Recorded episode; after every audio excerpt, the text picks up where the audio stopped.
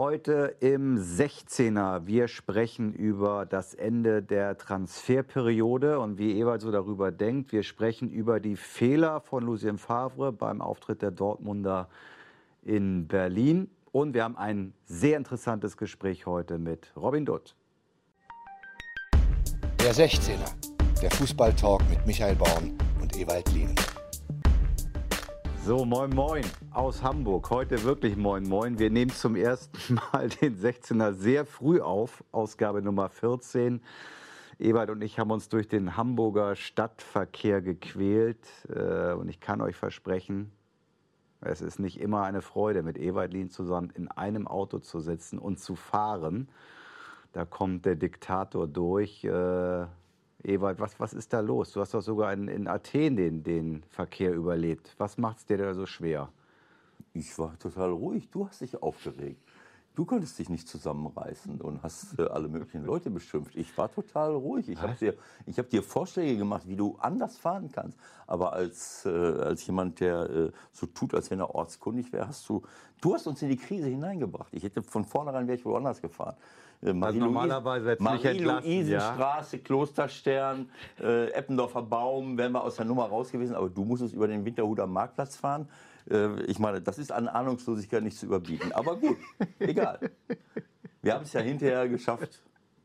Also, wer aus Hamburg kommt, weiß, was wir für Sorgen haben. Alles ist hier einspurig. Es ist sensationell. Aber jetzt sag mal ganz ehrlich, du hast doch bestimmt in Athen die Nerven verloren, so wie ich dich kenne. Wenn da fünf Spuren voll sind und du irgendwo zum AEC-Training musstest, wie war das? Nee, AEC ging, weil ich habe auf der anderen Seite von Athen in Rafina gewohnt und AEC ist am Flughafen, da gab es keine Staus. Ähm, aber als ich in, bei Panionios war, von 2006 bis 2009 oder 2008, Ende, Ende 2008, da habe ich in Vula gewohnt, das ist quasi unten am Meer. Und äh, der Verein hatte, wenn wir nicht gerade im Stadion trainiert haben, hatten, äh, ähm, äh, was eben nicht ganz so weit weg war, mussten wir irgendwo in der Stadt trainieren und äh, oft in Kifisir im Norden.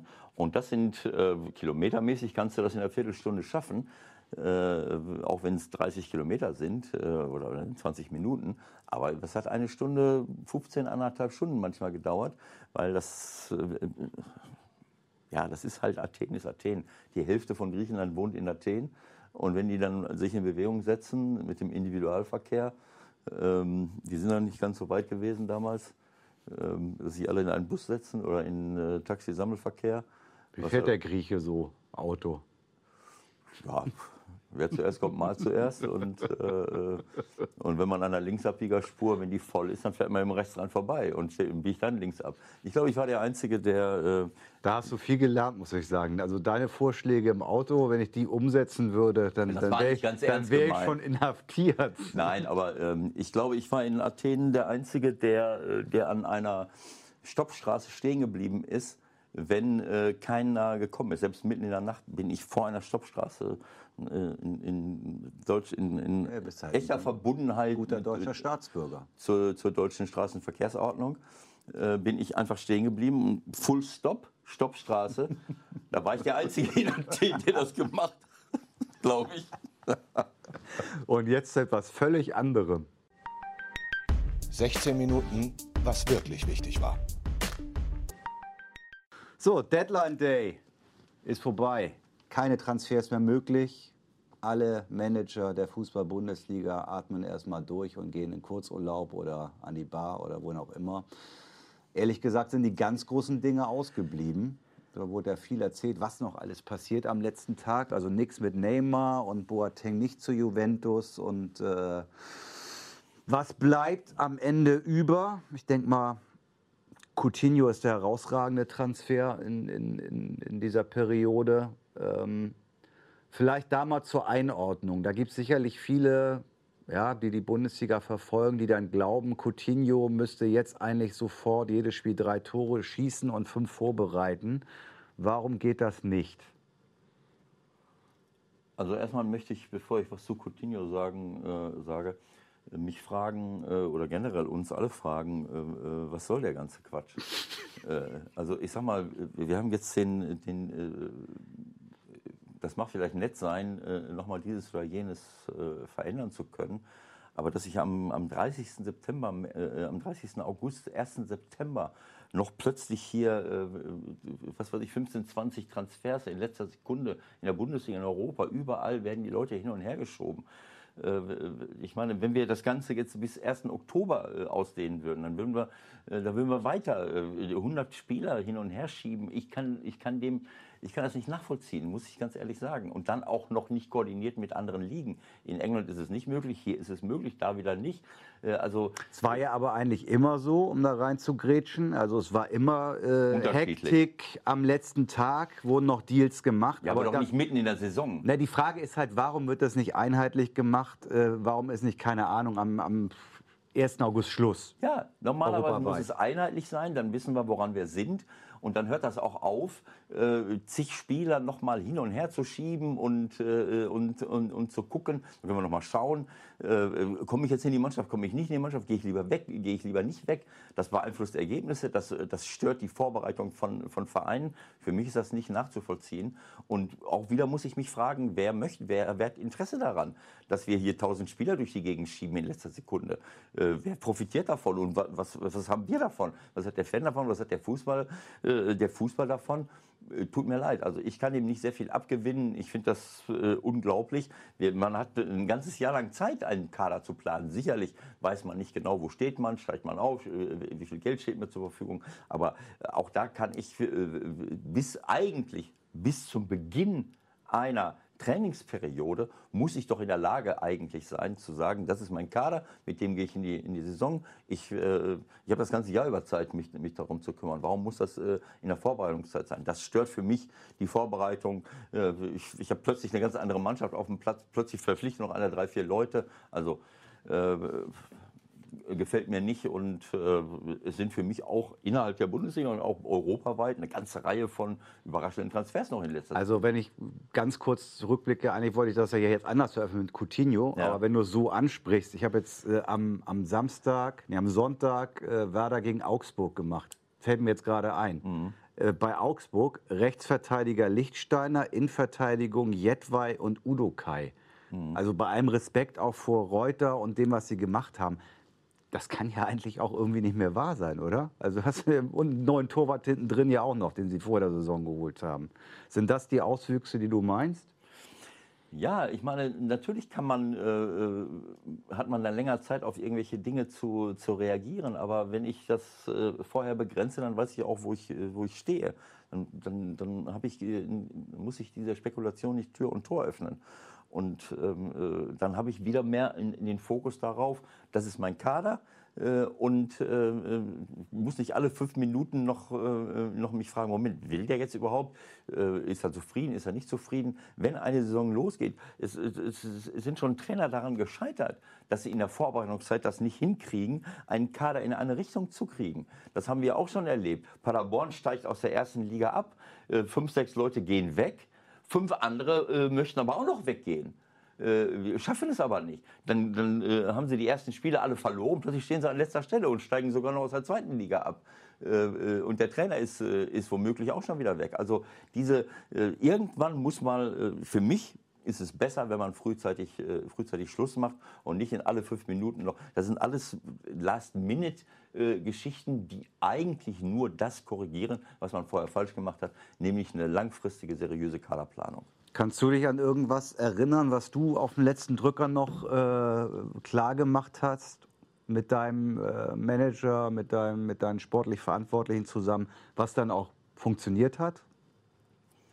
Also ich habe das schon ein paar Mal gesagt, ich habe die besten Erfahrungen gemacht, wenn man, äh, wenn ich zu Beginn des, des Trainings schon meinen Kader zusammen hatte. Klar. Das war beim äh, 1. FC Köln damals der Fall, wo wir eine überragende Saison gespielt haben, aufsteigen in die erste Liga. Das war bei äh, Panionios der Fall, wo wir den UEFA-Pokal, äh, UEFA-Platz erreichen im, im, im, im ersten Jahr äh, direkt, auch wenn wir quasi, das war in der WM-Zeit 2006 Deutschland, da habe ich fast nichts gesehen, weil ich da im, im, Büro gesessen habe und wir haben jeden Tag versucht, Spieler zu verpflichten. Und als das losging, hatten wir den Kader da stehen, auch wenn das innerhalb von vier, fünf Wochen war. Auch das ist möglich, äh, solche Dinge zu machen. Aber dann kann ich mich konzentrieren. Also fällt dir nichts ein ob der irgendjemanden mal noch auf dem letzten Drücker durch was auch immer, durch welche Gegebenheit auch immer bekommen hast, der dir dann Ja, noch weitergeholfen hat. äh, das war oft, äh, das ist ja immer weiter rausgeschoben worden, diese, diese Möglichkeit, Leute zu verpflichten. Ähm, ich habe es jetzt nicht so genau auf dem Schirm. Wenn ich jetzt länger nachdenken würde, würde mir sicherlich einer einfallen. Aber das finde ich jetzt auch nicht so. Ähm, Lassen wir's. äh, ja, Lassen wir's. Jetzt Coutinho. Also geht nicht, weil geht nicht was.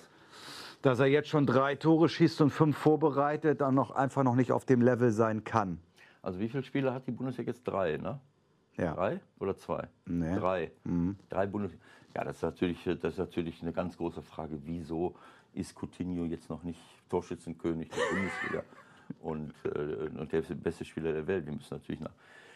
Irgendwann haben wir den Zeit, äh, haben wir den Punkt erreicht, wo wir nach jedem Spiel ein Fazit der gesamten Saison ziehen. Ist der, äh, der ist noch nicht von Anfang an dabei gewesen. Ne? Beim ersten beiden Spielen war er auch nicht da. Ne?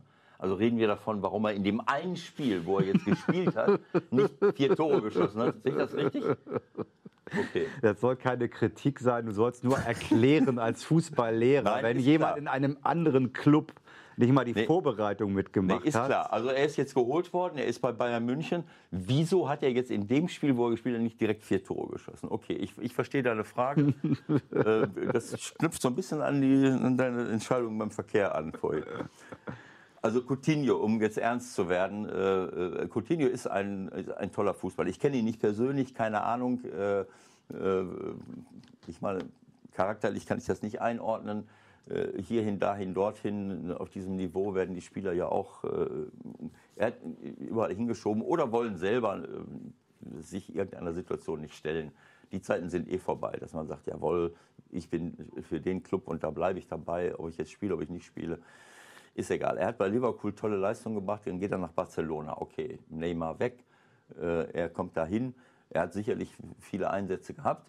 Warum er jetzt, sagen wir mal, sich da nicht, keine Ahnung, ob er sich da nicht wohlfühlt. Messi ist das Thema. Warum ist Messi das Thema? Ja, Wenn er von äh, links spielt? Ja, ist halt wohl so. Ich gebe ja nur das weiter, was ich lese und was man vermuten kann. Keine Ahnung. Also ich meine, äh, äh, wenn ich ein Problem bei Barcelona sehen würde, dann wäre das Suarez, wo, wo ich Angst hätte, dass er mir beim Training ins Ohr beißt. oder, oder irgendwie sowas. Äh, äh, aber Messi, äh, Messi ist der absolute Chef. So. Aber ich kann mit ihm auch Fußball spielen, wenn ich jetzt nicht gerade denke, ich müsste jetzt äh, Besser sein. besser sein als Messi und, und mehr zu sagen haben. Ähm, keine Ahnung, also äh, weiß ich nicht. Also Dembele ist ja, äh, äh, ist ja auch noch da. Äh, also die haben schon einen tollen Kader. Warum soll ich da jetzt weggehen? Keine Ahnung. Ich weiß es nicht. Jetzt geht er nach Bayern München. Fakt ist natürlich, äh, wenn einen Spieler, einen Verein wechselt, das ist ja auch, das passt zu der Kritik, die ich gerade gebracht habe, dann muss ich mich erstmal einfügen. Das heißt, jetzt bin ich im, äh, wir haben jetzt die ganzen Leute, die jetzt gerade hier auflaufen und, und gewechselt haben, im besten Fall haben sie die Vorbereitung gut mitgemacht und haben schon das eine oder andere Spiel gemacht oder sind zumindest physisch im Saft. Trotzdem muss ein Spieler, der jetzt in einen neuen Kader kommt, sich erstmal zurechtfinden. Er zieht er, hat er seine Familie dabei, hat er sie nicht dabei, hat er schon eine Wohnung oder hat er noch keine Wohnung, äh, muss ich mir eine Wohnung suchen, dann muss ich äh, mir einen Platz im Kader erkämpfen, dann muss ich die Leute erstmal kennenlernen, im Zweifelsfall muss ich noch irgendeine Sprache lernen, bla bla bla. Bei Coutinho kommt noch hinzu, dass er wahrscheinlich in Barcelona kaum Vorbereitung hatte, dass er keinen Urlaub hatte, dass er noch diese, diese Copa America gespielt hat, so wie wir hier bei uns natürlich die Europameisterschaft spielen müssen.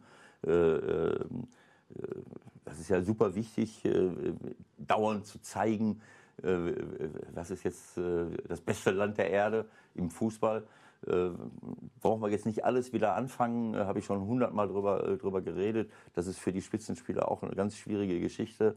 WM, EM, Confed Cup, jetzt haben wir noch die Nation, Nations Cup, wenn du Pech hast. Also Urlaub können wir auch streichen. Zu Recht. Klar, Fußballer brauchen keinen Urlaub, lass sie doch einmal weiterspielen. Die verdienen ja auch genug. Also Coutinho hat, äh, wie heißt das Ding da, Copa America gespielt. Bis zum Schluss, bis zum Bis Finale. zum Finale. gegen Peru gewonnen, Äh, glaube ich. Siebter, siebter oder wann war Genau, das? siebter, siebter Finale, dann irgendwie nach Barcelona, dann irgendwann die Entscheidung Ja. Wechsel. Also im Grunde kommt der, man kann sich gar nicht vorstellen, welcher körperlichen Verfassung der sein soll. Also, Ja, keine Ahnung. Er hatte wahrscheinlich kaum Urlaub gehabt, vielleicht zwei Wochen. Ähm, Vorbereitung wahrscheinlich auch nicht äh, top. Und jetzt kann er sich noch bei Bayern München äh, akklimatisieren und so weiter. Also man sieht schon, wenn man sich das mal genauer anschaut, dann je länger ich eine Transferperiode offen halte, umso, umso fragwürdiger ist es letzten Endes. Ähm, aber es sind auch viele andere Dinge, die fragwürdig sind. Coutinho ist ein toller Spieler, tut der Bundesliga sicherlich gut. Ich bin mal gespannt, wie sich das entwickelt. Vor ein paar Wochen hieß es Bayern München Katastrophe, wie, wie, wie soll das alles enden? Jetzt, jetzt höre ich, schon, jetzt, jetzt hör ich schon wieder die Kommentare, mein Gott, ein Wahnsinn. Hm. Oder hat es der, der, Nico selber gesagt, Nico Kovac? Äh, oder wo habe ich das jetzt gehört? Äh, jetzt haben wir ja, genau, der Nico hat selber gesagt. Das fand ich sehr gut. Da wurde, wurde äh, vor einigen äh, Wochen hieß es, ihr habt überhaupt keine Spieler. Und jetzt heißt es, wieso spielt denn der nicht? Ne? also, wieso spielt denn der Boateng nicht? Vor ein paar Wochen wurde ihm das vorgeworfen, dass sie keine Innenverteidiger haben. Und jetzt, aber der spielt nicht und der spielt nicht. Also gut, also... Äh, das Schmerzensgeld ist groß äh, auf der Ebene und äh, Bayern München hat sich jetzt sicherlich mit Perisic, einen erfahrenen Mann, dazu geholt, mit Coutinho, einen erfahrenen Mann. Hernandez zeigt jetzt, dass er, dass er auch die Platzreife hat. Pavard, auch wenn er schon mal falsch steht äh, oder falsch stand bei irgendeinem Tor jetzt von, von Mainz war es, glaube ich. Ne? Haben ja noch ein paar gemacht danach. Und so weiter. Also die haben einen tollen Kader und Coutinho wird ein bisschen brauchen, äh, aber äh, dann wird er sicherlich... Bayern weiterhelfen. Genau. So, also Bayern wird Meister, sind wir uns ja einig. Ah, nee, war ja ganz anders, ne? Aber seit Samstagabend sind alle Dinge schon wieder umgedreht. Ich habe noch nichts von der Krise gelesen in Dortmund, aber es ist, glaube glaub ich, ganz dicht davor schon. Ähm, ernsthaft. Du hast dir das Spiel äh, angeguckt und es gab schon ein paar Dinge bei den Dortmundern, die äh, ja, bemerkenswert waren und unter dem Strich ja auch Nachhall hatten, wenn man, wenn man die Interviews gehört hat hinterher. Was ist dir aus Trainersicht aufgefallen? Also, ich meine, Union ist natürlich, äh, da, da steppt der Bär natürlich äh, da an der alten Försterei und äh, wir haben. Ja, das weiß ich ja vorher als Borussia das Dortmund. Weiß ich vorher, ne? ist völlig klar. Also was mir, was mir aufgefallen ist am, am Spieltag davor, ich weiß jetzt zwar auch nicht, warum, äh, warum Dortmund jetzt gerade zwei Auswärtsspiele haben musste, äh, aber das wird schon seine Gründe haben. In Köln sah es so aus, dass, es, äh, ähm, dass Dortmund zurückliegt äh, zur Halbzeit und, äh, und auch nicht so richtig durchkam. Köln hat für mich eine tolle äh, letztes Wochenende, vorletztes Wochenende eine tolle Leistung gebracht. Einige neue Spieler, die haben es wirklich, wirklich gut gemacht. Aber Dortmund hat äh, äh, ihr Spiel nicht durchgekriegt. Mhm. Vor allen Dingen war es eine Situation, wo Hazard auf dem rechten Flügel spielt und der Sancho direkt daneben.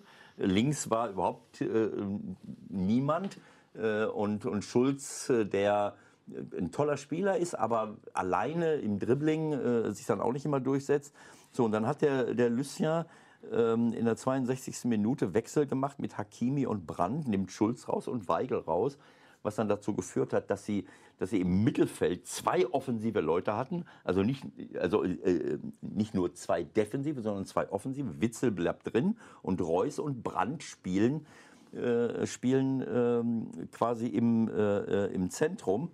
Äh, und, ähm, und er hat im, im, im Grunde genommen auch dafür gesorgt, dass mit Hakimi auf der linken Seite jemand ist, der der die linke Seite nochmal äh, befeuert. Und Sancho hatte dann irgendwann die Möglichkeit, ganz nach rechts zu gehen und von da äh, die, äh, die, Tore, äh, die Tore vorzubereiten, die, ähm, ähm die äh, erst in letzter Sekunde gefallen sind.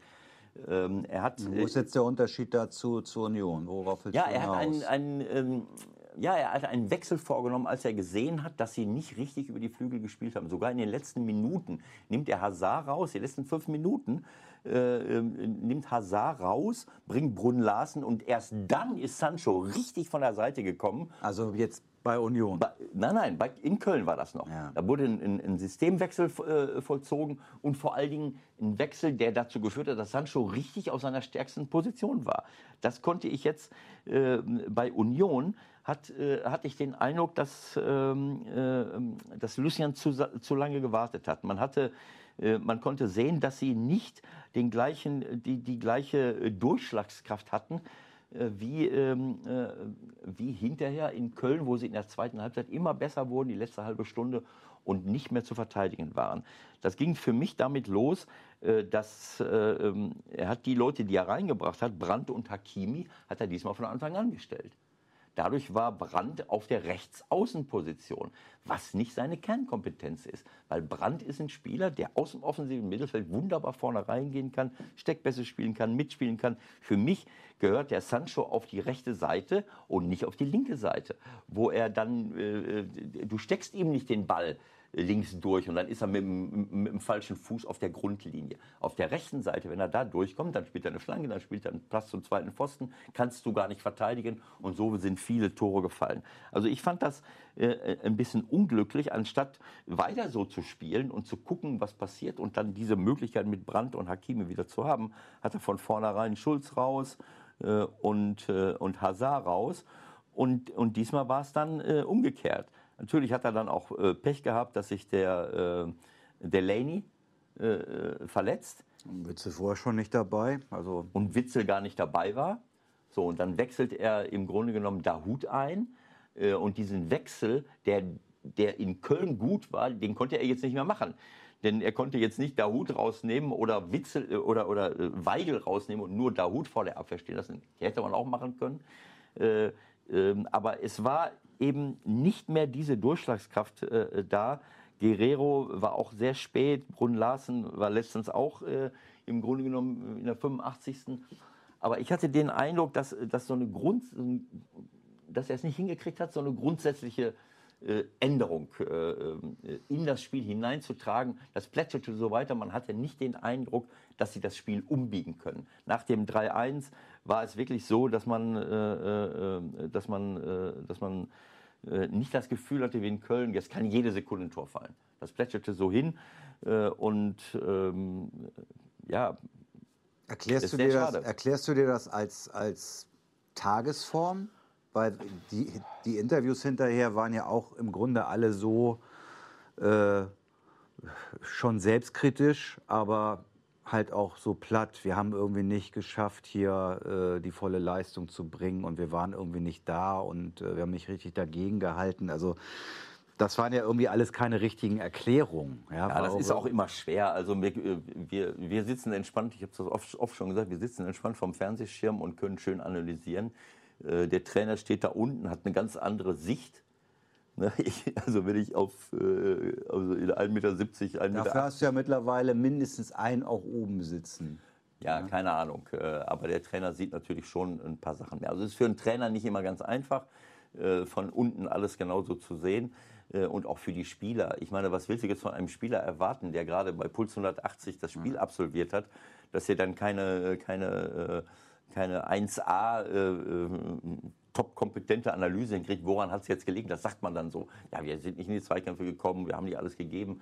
Es sind oft Details, die, die ausschlaggebend sind. Für mich sind, sind bei Spitzenmannschaften, das ist eine hoch, äh, für mich ist das ein hochsensibles Gebilde immer, wo auch Details spiel, äh, eine Rolle spielen. Ein, ein, ein, ein Witzel ist schon ein wichtiger Spieler für Dortmund. Der ist schon mal nicht dabei. Wir haben letztes Jahr gesehen, wenn Hakimi war plötzlich lange nicht dabei, Reus war plötzlich lange nicht dabei und schon werden sie nicht mehr deutscher Meister. Also es ist jetzt nicht so, selbst wenn ich jetzt so einen tollen Kader habe, muss, habe ich trotzdem so ein paar Sollbruchstellen, die ich nicht unbedingt äh, ersetzen kann. Wenn bei Bayern München meinetwegen der Lewandowski wegbricht und keine Ahnung, vielleicht äh, Thiago oder oder oder Kimmich.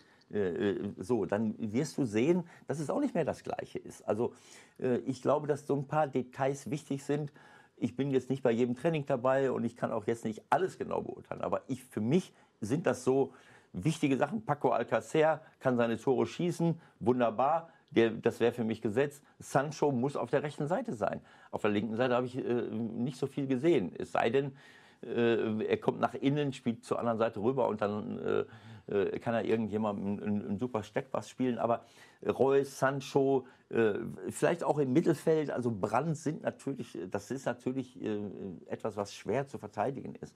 Ähm, äh, wenn du mit Brandt, Reus im, im, offensiven Mittelfeld spielst, Guerrero auf der linken Seite, sie haben für mich eine 1A Aufstellung, mit der du deutscher Meister werden kannst, aus meiner Sicht. Aber ja, demnächst kommt die Champions League, Lucien muss und will äh, ähm, äh, rotieren wahrscheinlich, äh, damit äh, nicht immer dieselben Spieler äh, spielen. Aber es bleibt abzuwarten. Ist das jetzt eine Eintagsfliege gewesen? Ich hätte mir bei dem Unionsspiel gewünscht, dass es eher zu irgendeiner Änderung kommt. Egal, ob das jetzt so wahnsinnig intelligent gewesen wäre, aber man hat einfach gesehen, es muss was passieren, schon, nach, schon kurz nach der Halbzeit. Was, was ist da der Punkt, der in deiner Erinnerung, die ist ja noch relativ frisch, dazu führt, dass man als Trainer auch äh, zögert und, und Entscheidungen rausschiebt und nochmal wartet und dann erstmal wegen wie hier in der, in der 75. oder 80. wechselt, wo es eigentlich schon zu spät ist? Eigentlich ja. Ich habe das auch oft falsch gemacht. Ähm, ich kann mich noch erinnern, als Lucien in Mönchengladbach war, da hat er gar nicht gerne gewechselt. Äh, da habe ich viel mit ihm geredet und ich saß oben auf der Tribüne und er hatte, manchmal haben die 3-4-0 geführt. Und er hatte draußen drei, vier Top-Leute sitzen, die vielleicht mal Spielpraxis hätten gebrauchen können. Und da hat er sich schon ja, gesträubt, etwas zu verändern. Äh, und äh, das ist jetzt sicherlich anders. Äh, aber ich habe das als Trainer auch oft gehabt. Ich stehe draußen, manchmal bist du auch betriebsblind und siehst gar nichts. Dann bist du, das, wenn du nicht richtig bei dir bist, das habe ich auch erlebt, dann stehst du da und, und schaust aufs Spiel und hast gar nicht so eine richtig klare Idee. Äh, äh, was wir machen. Was man jetzt machen will. Und äh, ich habe dann auch oft äh, zu lange gewartet, weil ich dachte, naja, vielleicht schafft er es doch. Ich glaube, dass er sich jetzt für eine Aufstellung entschieden hat mit Brandt und Hakimi die in Köln am Ende die letzte halbe Stunde top gespielt hat und hat wahrscheinlich gedacht, naja, das, wird, das muss ja klappen, das muss ja klappen. Und das, äh, dann wartet man vielleicht zu lange. Also das sind so ganz normale menschliche ähm, äh, Reaktionen, die möglich sind. Ähm, dabei darf man natürlich nicht vergessen, ähm, dass derjenige, der eingewechselt wird, ja fast kaum noch Zeit hat. Wenn ich jemanden in der 75 Minuten einwechsle, klar kann der äh, wie Phoenix aus der Asche plötzlich irgendwas machen. Aber ähm, der Hütter wechselt zum Beispiel den Bastos in der 46. Minute ein. Der macht zwei Minuten später ein Tor. Äh, hat sich natürlich auch in der Halbzeit vernünftig aufwärmen können. Ist eine klare Sache. Ich komme rein, ich bin da, äh, muss da nicht noch eine, eine halbe Stunde rauf und, auf und ab trippeln. Das geht, da geht auch Spannung verloren oft. Das kann man fast gar nicht immer aufrechterhalten. Also manchmal ist es besser, 60. Minute spätestens sozusagen so jetzt nach einer Viertelstunde, jetzt schmeiße ich mal zwei frische Leute rein, die können das ganze Ding vielleicht mal auf den Kopf stellen. Hast muss, du, hast muss du, natürlich auch Sinn machen. hast du dann äh, in so einer Situation auf deine Co-Trainer auch gehört oder deinen Co-Trainer, der wahrscheinlich früher mal gesagt hat, du lass uns doch jetzt mal den, keine Ahnung, Meier bringen? Oder hast du, naja, komm, mach ich. Ja, also das wird sicherlich Situationen gegeben haben, wo ich besser auf, auf einen Assistenten oder einen Co-Trainer gehört hätte. Ähm, äh, aber äh, das ist sicherlich nicht, äh, nicht immer der Fall gewesen. Oftmals habe ich selber einfach zu lange gewartet und das ist oft ein Fehler, weil ähm, man, wenn man gute Leute draußen sitzen hat und auf dem Level hat man richtig viele gute Leute draußen sitzen, dann, dann ähm, und es läuft nicht, das ist ja das Entscheidende. Wenn es jetzt läuft, dann ist es ja einfach.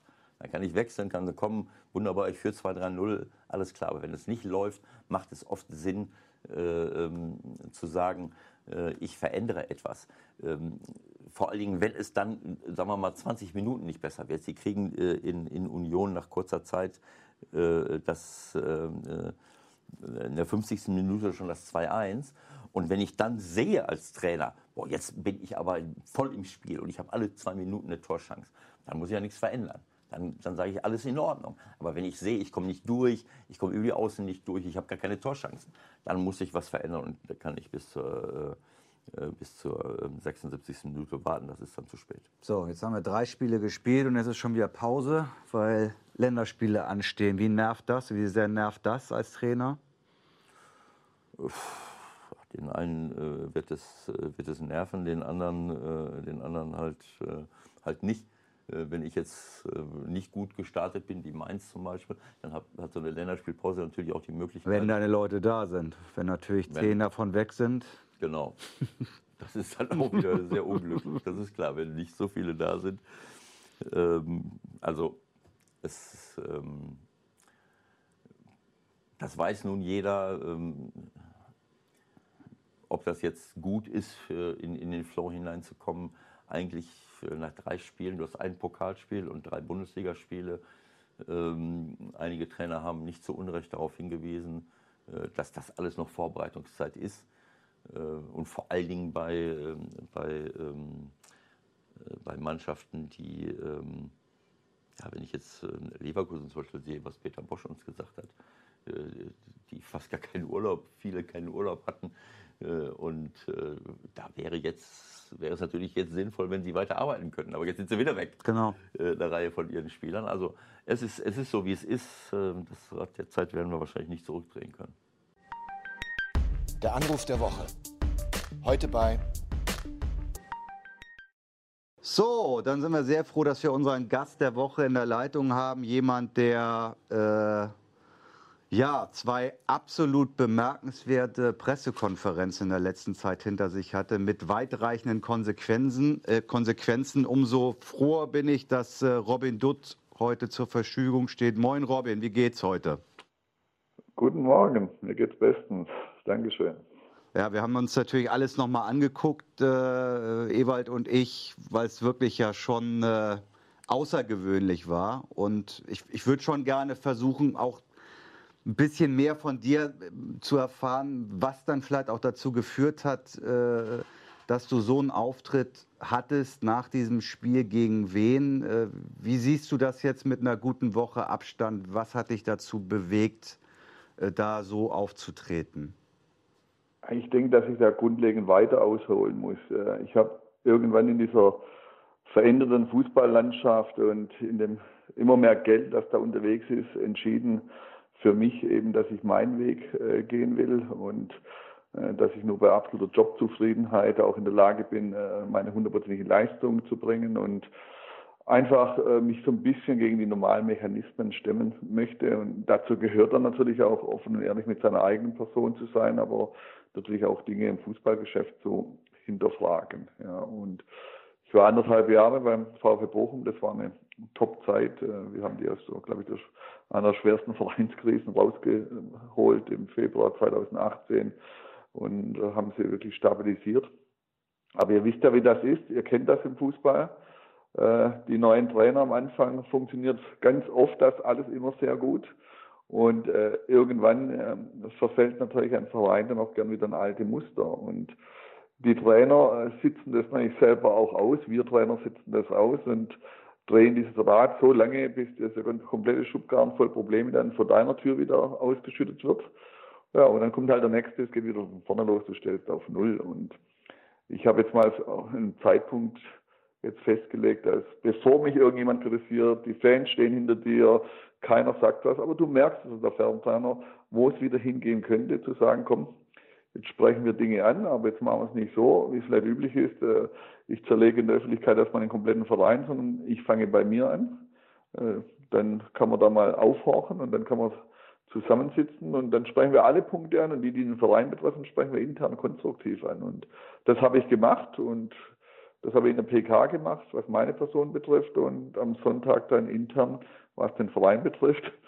Das Ergebnis kennt ihr, die Fußballbranche kann nicht mit allen Vorgehensweisen umgehen, äh, aber das muss man natürlich in Kauf nehmen. Entweder gehst du gestärkt aus so einer Situation heraus, äh, wie es Jost Lukai äh, erfahren hat gegen St. Pauli, obwohl er einen anderen Weg gewählt hat, aber die haben ihn gestärkt und nicht die Tür, Stuhl vor die Tür gesetzt.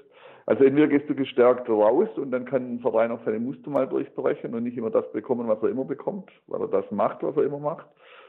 Oder du hast halt die richtige Wunde getroffen und die Mechanismen gehen halt ans. Und äh, so war das dann eben. Und ja, im Nachgang muss ich sagen, würde ich es eigentlich auch jetzt mit einer Woche Abstand äh, wieder so machen. Morgen, Robin, äh, Ewald hier. Wir haben ja jetzt auch schon ähm, in, in, äh, im Vorfeld äh, ein, zwei Mal telefoniert. Vielleicht ähm, ja, erstmal bin ich super froh, äh, dich hier äh, zu haben. Äh, ich schätze, schätze dich sehr und ich habe da deine Entwicklung die ganzen Jahre verfolgt. und das war, waren tolle, tolle Geschichten. um, um nochmal auf diese aktuelle Situation zu kommen. Du hast gerade den, den Vergleich mit Jos gezogen, Luokai. Jetzt ist, ist der Jos natürlich ja, sehr nach vorne marschiert und hat eigentlich den Verein und die Mannschaft kritisiert. Ja. Äh, weil, er sehr, weil er gesehen hat, naja, viele Spieler nicht so, wie er sich das vorgestellt hat, die Kaderzusammenstellung und so weiter. Ähm, denkst du nicht, dass das ein kleiner Unterschied war zu dem, was du gemacht hast? Also im Grunde genommen, der Jos hat sich sicherlich für, ähm, ja, angreifbar gemacht, indem er so rigoros kritisiert hat, äh, während du natürlich sehr, sehr authentisch eigentlich ähm, ja, dich selber ähm, äh, in, die, ähm, in die Kritik genommen hast. Äh, und äh, ich finde das, äh, ich mir, wenn ich das sehe, das äh, empfinde ich als sehr authentisch und, ähm, und für mich auch sympathisch. Aber eigentlich müsste dir doch auch klar sein, dass in, in, in dieser Medienwelt äh, oder sagen wir mal in dieser Fußballwelt, das ist ja nicht nur Medien, sondern generell, wenn du, wenn du so offen und ehrlich ähm, dich selber auch, äh, sagen wir mal, äh, auf den Präsentierteller hebst, auch wenn das eigentlich logisch und richtig ist, dass dann auch eine öffentliche Diskussion losgeht. Ich meine, zu sagen, ähm, du hast es ja gerade gesagt, ich, ich spreche es anschließend intern an, ähm, äh, aber musste das in dem Moment die Öffentlichkeit erfahren?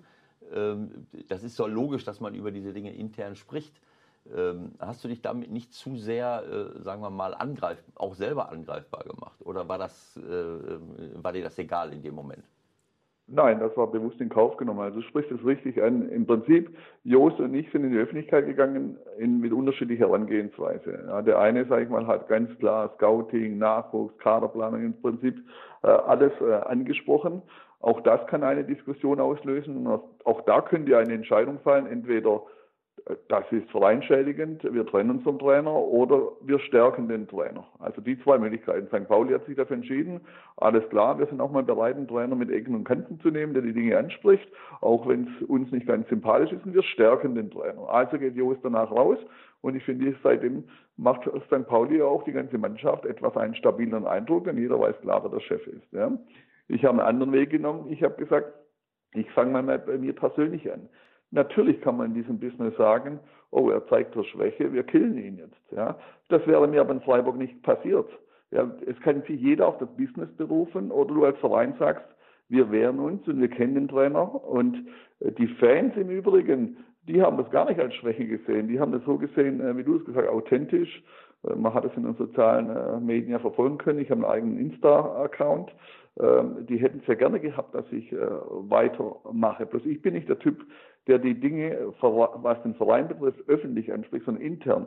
Nur intern sprechen wir Monat für Monat und leider ist es halt manchmal im Fußball so, dass die Dinge erst Dynamik aufnehmen, wenn es in die Öffentlichkeit äh, kommt. Weil die, die entscheiden, sind halt nicht immer nur die Sportdirektoren, mit denen du tagtäglich zusammenarbeitest, sondern es sind eben oft auch Leute, die nicht im operativen Sinn, sondern weiter weg sind. Ja. Und deswegen habe ich mich für diesen Weg entschieden, da ein bisschen Dynamik äh, reinzubringen. Bis dahin, wie gesagt, hatte ich ja ein gutes Standing in Bochum und es wäre ein einfaches gewesen für den Verein zu sagen, äh, Nein, alles schön und gut, aber wir stehen hinter dir. Du hast uns in einer schwierigen Zeit geholfen. Äh, äh, die Fans stehen hinter dir und das Ergebnis ist entweder eine Stärkung oder eine Schwächung oder eben eine Beendigung äh, des Arbeitsverhältnisses. Und deswegen sage ich, jeder kann sagen, das ist das Business, aber das Business in Freiburg und in anderen Vereinen ist halt unterschiedlich. Und ähm, ich glaube, man sollte Mensch bleiben in diesem Geschäft. Vielleicht habe auch ich mich viel zu viele Jahre in diesem Geschäft dann auch immer treiben lassen und habe nicht gesagt, was ich denke. Ähm, und, aber ich denke, jeder schiebt immer alles von sich weg und äh, ich glaube, man sollte langsam auch mal anfangen, über sich selber nachzudenken.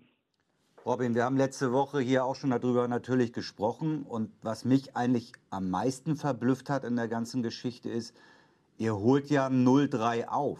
Ja, also ihr geht mit einem 3-3 raus. Da habe ich eigentlich gedacht, das ist ja eigentlich eher eine Vorlage, auch für einen Cheftrainer zu sagen, hey, hier ist alles in Ordnung, wir sind aus der Situation rausgekommen, okay, der Start ist jetzt nicht perfekt, aber äh, das hätte man ja auch sozusagen als, als positives Signal verkaufen können. Aber genau das Gegenteil ist dann ja eigentlich passiert. Ja, das ist ja das, was wir Trainer ja immer ganz gerne äh, machen. Dann sage ich mal von den eigenen Problemen etwas ablenken, weil äh, das kurzfristige Ergebnis in irgendeiner Form uns in die Karten spielen kann. Das ist ja das, was wir genau umgekehrt ja anprangern, wenn es mal gut läuft, du aber die sogenannte Ergebniskrise hast, dass keiner sehen will, dass trotz der negativen äh, Ergebnisse die Dinge eigentlich ganz gut laufen. Und in, demzufolge wäre es von meiner Seite aus nicht richtig gewesen. Wir haben jetzt halt wiederholt einen Kraftakt machen müssen, aber es geht auch in meiner PK ging es nicht nur um die aktuelle Situation, sondern es geht immer um Erwartungshaltungen. Erwartungshaltungen, wo will ein Verein hin, was sind seine Möglichkeiten und was artikuliert er nach äh, außen ja. und welche Rahmenbedingungen stellt er zur Verfügung. Um das geht es eigentlich äh, grundsätzlich. Und dann ein realistisches Klima zu schaffen, in dem jeder in einem Traditionsland ambitioniert ist, die langfristigen Träume eben nicht komplett zerstört, aber die Gegenwart vernünftig einordnet und somit auch Kaderplanung und so weiter vernünftig äh, rüberbringt. Ja. Um diese Dinge geht's und da eben dann auch wie eine, äh, wie eine Wand als Einheit dazustehen. Ich finde, das ist der Weg, den man gehen kann, um einfach den Weg des Geldes zu durchbrechen, weil den Weg des Geldes werden Vereine wie Bochum verlieren. Aber war das so, äh, äh, Robin, dass die Erwartungshaltung bei euch intern oder auch extern in Bochum so war, dass ihr ganz oben mitspielen müsst in diesem Jahr, auch von der Kaderplanung her?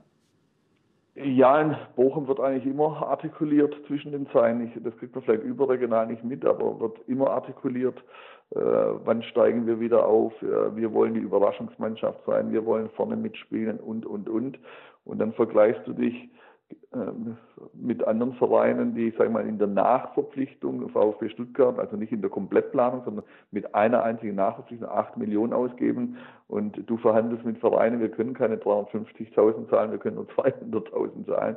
Und ich denke, ähm, äh, da müssen realistische Einschätzungen hin. Dann die Stärkung der eigenen Jugend, äh, den Weg mit dem eigenen Talentwerk, wie es in Bochum äh, heißt, dass dieser Weg zu gehen ist, dass der junge Spieler, wenn er dann Fehler macht, wir haben einen 17-jährigen Bela Kutschap auf dem Platz äh, gehabt, der hat noch keine vier Spiele gespielt und es waren schon die ersten Anfragen aus äh, Europa da, dass der dann auch mal einen Querpass gegen Wien Wiesbaden in den ersten Minuten zum Mann spielt, das zum Tür führt.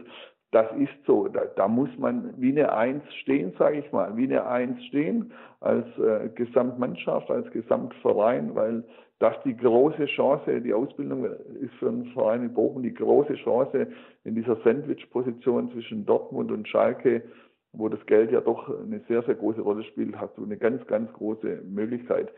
So bin ich quasi aufgewachsen in dieser Profilandschaft, SC Freiburg, Stuttgarter Kickers, äh, wo du einfach die Chance siehst, ähm, über die äh, Ausbildung eben deinen Weg zu finden. Und Freiburg macht das ja seit Jahren vorbildlich vor, angefangen unter Volker Finke, der diesen ganzen Grundstein gelegt hat. Ich durfte es dann auch fortführen mit unserem Aufstieg in die erste Liga und Christian Streich macht es ja in einer sensationellen Form jetzt in den letzten neun Jahren und ja, das, das muss der Weg sein und äh, und nicht nur Erwartungen im Raum stehen lassen, ohne sie einzuordnen. Das, das halte ich für schwierig, weil das immer dann auch kurzfristig natürlich einen großen Druck aufbaut. Ja, und das ist ja gerade das, was, äh, was ähm, dafür spricht, was ich gerade gesagt habe. Äh, ich denke auch, dass also aus meiner, aus meiner Sicht, aus unserer Sicht von, von draußen, äh, ähm, habe ich das jetzt auch so empfunden, dass Bochum in diesem Moment nicht die Chance hat, mit den ganz Großen äh, mitzuhalten, auch in der zweiten Liga, auch finanziell nicht. Äh, auch wenn Bochum natürlich eine, eine, eine, lange, lange, langjährige Tradition in der ersten Bundesliga hat und dass der Weg dieser, dieser der, der Nachwuchsförderung beschritten wird. Umso äh, ist das nicht eigentlich äh, realistischer? Äh, umso weniger verstehe ich, dass du dann, ähm, ja, dass du sagst, jetzt müssen wir uns hinterfragen.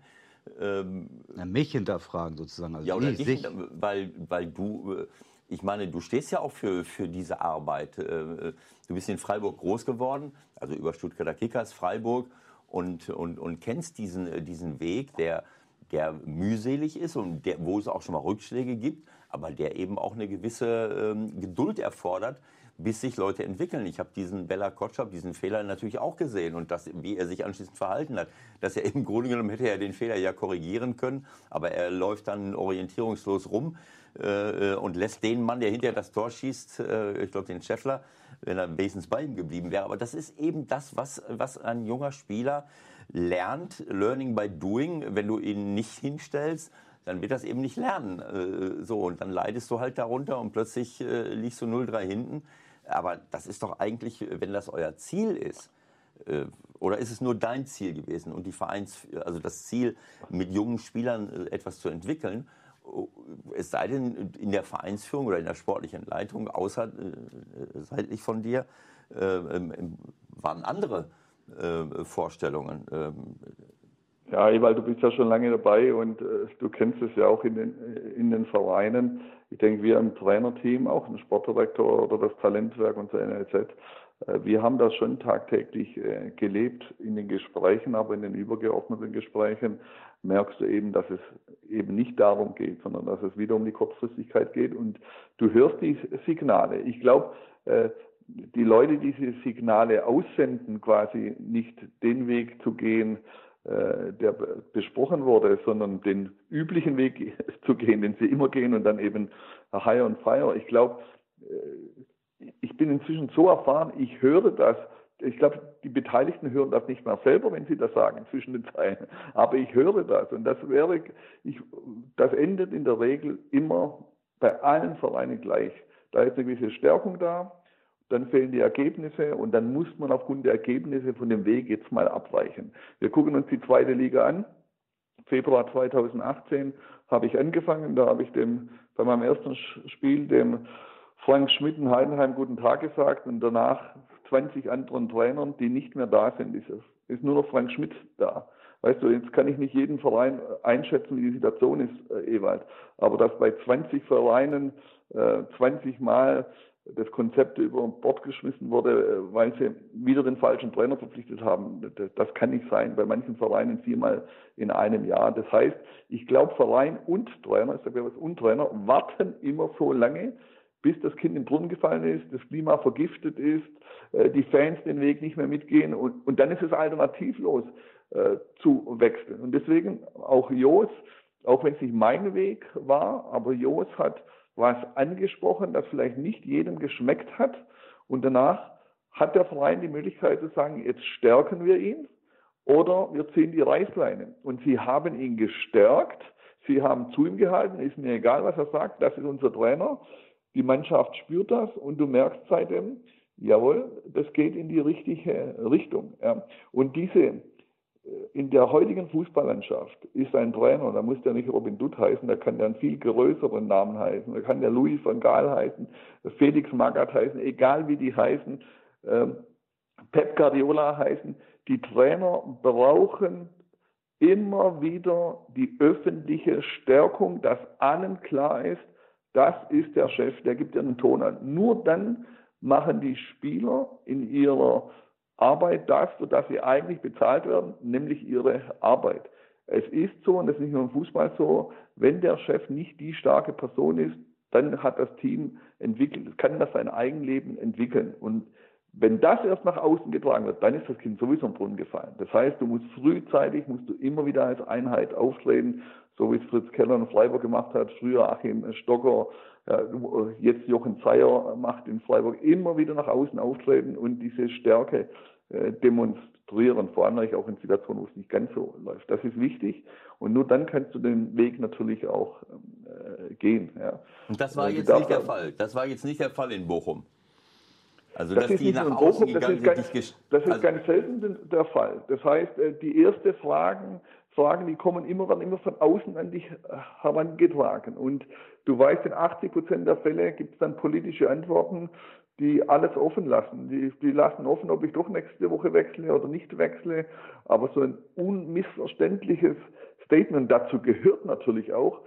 Und da habe ich wieder Verständnis für manche Vereine. Deswegen bin ich auch null verbittert. Das bedeutet, wenn ein Verein das Rad nicht mehr zurückdrehen kann, zu sagen kann, ich kann einen Abstieg nicht in Kauf nehmen. Das geht halt als Schalke nicht, das geht als Dortmund nicht, das geht als Stuttgart nicht, obwohl sie dann doch müssen. Ähm, so wie Freiburg die, die würden auf dem letzten Platz mit null Punkte beim Christian Streich sagen, gut, dann haben wir einen Fehler gemacht, jetzt steigen wir ab, lasst uns analysieren, was falsch gelaufen ist, lasst uns nächstes Jahr die Fehler nicht mehr machen. Die sind ja mit Christian Streich abgestiegen. Ja. So, wenn der Verein diesen Weg nicht gehen kann, dann ist das so, aber dann dürfen wir uns nicht bis zum Nimmerleinstag Dinge vormachen, sondern da müssen wir es ansprechen, sind wir auf einem Weg, sind wir auf, nicht auf einem Weg. Ich habe es angesprochen, es hat sich herausgestellt, wir sind nicht auf einem Weg. Und dann ist die Trennung natürlich äh, konsequent, auch wenn die Zusammenarbeit bis dahin hervorragend äh, war. Also wir haben schon ein Problem, dass wir das Rad im Fußball bei vielen Vereinen nicht mehr zurückgedreht bekommen. Ja. Aber Robin, das so ganz klar ist mir das jetzt immer noch nicht. Ihr werdet Elfter, ja, mit, mit 44 Punkten letzte Saison. Ich denke, das ist im Rahmen okay. Ihr verliert unter anderem Hinterseher, der ein, zwei Tore geschossen hat die letzte Saison. Ähm, und dann habt ihr vier Spiele gemacht. Ja, vier Spiele. Also, es, ja, und Jamra auch, okay. Aber es ist ja jetzt eigentlich noch nichts passiert. Also, wann ist diese Entwicklung äh, losgetreten worden? Gab es schon im Sommer irgendwie äh, äh, Probleme oder das, das kann ja jetzt eigentlich nicht jetzt nur in diesen vier Spielen entstanden sein? Natürlich nicht, natürlich nicht. Es gibt ja immer den Tropfen, der es dann auch zum Überlaufen irgendwann bringt, aber äh, man muss ja den Kader anschauen, den wir hatten, als ich übernommen habe. Äh, wir sprechen da auch von Kevin Stöger, der eine maßgebliche Rolle gespielt hat. Ja, wir hatten damals noch in Sydney Sam, äh, Lukas Hinterseher, Jamara habt ihr schon äh, angesprochen. Ja. Aber es geht nicht unbedingt, ich sag mal, um die Kaderplanung können wir äh, uns die Spieler gleichwertig ersetzen oder nicht, ach, da bin ich bereit, jeden Weg mitzugehen. Wenn die finanziellen Möglichkeiten nicht da sind, sind sie nicht da. Um, umso mehr kann ich, äh, kann ich mit dem Nachwuchs arbeiten. Das ist ja eine, eine hervorragende Möglichkeit, einen anderen Weg zu beschreiten. Nur die zeitgleiche Einordnung, wenn die nicht da ist, dann hätten wir jetzt einfach vier Wochen gewartet und dann hätte nicht der Robin Dutt die Frage gestellt, sondern dann hätte, würde die Frage den Robin Dutt von anderer Seite gestellt. Und dann ist, wenn sie gestellt wird von anderer Seite, dann ist das Thema zu spät. Wir von, wem, von wem wäre die Frage gestellt worden bei euch im Club? Ja, es gibt immer, äh, im Club gibt es äh, dann eben immer die, ja, du weißt doch, Ewald, heutzutage reagieren die Vereine diejenigen, die nicht operativ sind. Das heißt, das sind natürlich die Gremien, Aufsichtsräte. Natürlich haben wir die Situation, dass wir sagen, der Sportdirektor muss entscheiden, aber du weißt ja selber von St. Pauli, äh, egal wie das war, weiß ich nicht, aber ihr habt den Vertrag mit dem Sportdirektor verlängert gehabt. Äh, von außen betrachtet sah es so aus, als wenn er an Kauczynski festhalten wollte und dann ist er mitgegangen. Das Gleiche äh, wurde auch kommentiert in Nürnberg, dass äh, Bornemann mit äh, Kölner weitermachen wollte und dann wurde er halt mit entlassen. Das bedeutet, es wird zwar suggeriert, der Sportdirektor trifft die Entscheidung, aber wenn er nicht die Entscheidung trifft, äh, die den Gremien passt, dann ziehen halt die Gremien die komplette Reißleine. Und das ist ja in den letzten zehn Jahren hat sich das ja auch verändert, dass die Sportdirektoren ja fast genauso, nicht genauso oft, aber viel öfters in der Verlosung sind wie früher, wo der Sportdirektor zumindest eine feste Komponente in den Vereinen war. Warst du denn mit äh, Sebastian Schünzi-Lords auch in dem Gespräch, das du ja öffentlich eingefordert hast, dann auf einer Linie noch oder war dann zwischen euch auch ein Bruch? Nein, zwischen uns war äh, eigentlich bis zu der Pressekonferenz kein Bruch, auch äh, danach nicht. Wir haben gut zusammengearbeitet. Ich habe ihn äh, nicht eingeweiht über die Pressekonferenz, äh, weil da musste ich ihn natürlich auch in dieser Weise schützen, weil sonst nehme ich ihn ja ins Boot mit rein. Das geht natürlich nicht. Er ist eine eigenständige Persönlichkeit, kommt aus Bochum und ist auch ein guter Sportdirektor und soll den Weg auch dort weitergehen. Aber wir haben da wirklich ähm, hervorragend zusammengearbeitet. Würdest du im Nachhinein das genauso nochmal machen oder würdest du vielleicht auch ein paar Dinge sagen, die du uns jetzt gesagt hast, äh, im Nachhinein äh, sehen, die du da auch gerne gesagt hättest?